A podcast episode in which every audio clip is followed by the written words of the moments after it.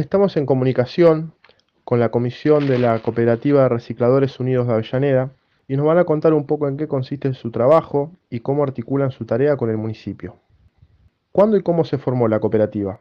La cooperativa se formó el 17 de septiembre en el año 2018, siendo aproximadamente 30 compañeros los que tuvieron que organizarse ya que estaba habiendo un programa municipal que sacaba el material de las calles y los perjudicaba. Siendo así, estos compañeros decidieron tomar la planta para que su reclamo sea escuchado.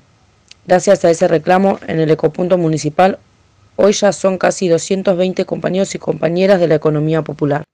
¿Cómo articula el municipio la tarea de recolección de reciclables con ustedes? Y el municipio articula con la cooperativa a través de un convenio donde se firmó en 2018 y año a año se va renovando eh, a modo de crecimiento de la cooperativa y del sistema de reciclado que queremos impulsar a nivel local acá en Avellaneda.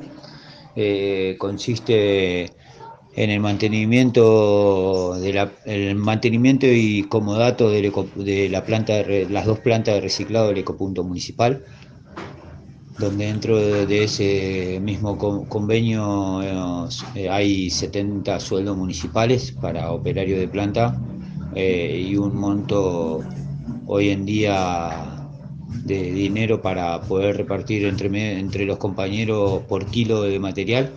Eh, o sea, el municipio se termina haciendo cargo de 3 pesos por kilo de material de la calle. En otro momento habían becas municipales de 3.500 pesos, pero entendemos que si los compañeros, como están laburando bastante bien y van recolectando bastante material, pueden lograr un 3 pesos por kilo arriba de lo que es la producción de, la, de su propio material trabajando colectivamente con la planta. Eh, con eso también están el servicio tres camiones eh, al servicio de la cooperativa, con todo, con gasoil, con choferes, con todo. Eh, el 100% de la ganancia que entra para la cooperativa se reparte equitativamente para cada compañero, depende del esfuerzo y el laburo que, que, metan, ¿no? ¿Cómo son tratados los residuos en el ecopunto municipal de Avellaneda?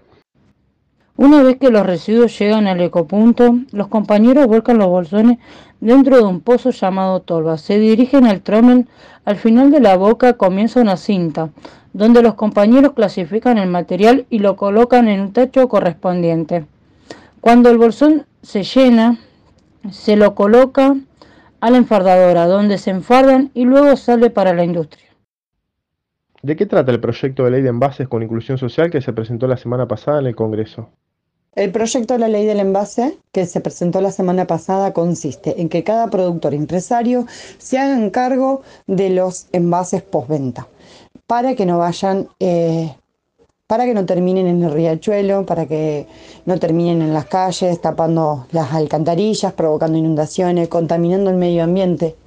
Con inclusión social sería incluir a todos esos compañeros cartoneros que se encargan del reciclado a diario eh, y que sea reconocido el trabajo de los compañeros. Por eso se pide que sea con inclusión social, porque son los verdaderos eh, que se encargan de recolectar todo ese material que el empresario una vez que lo vendió no sabe ni a dónde va a parar. Consiste en concientizar a cada uno de ellos pidiéndole que cambien el envase que se contamina y consiste en incluir un compañero para que impacte en su salario y que sea reconocido por lo que hace eh, y salvar el medio ambiente.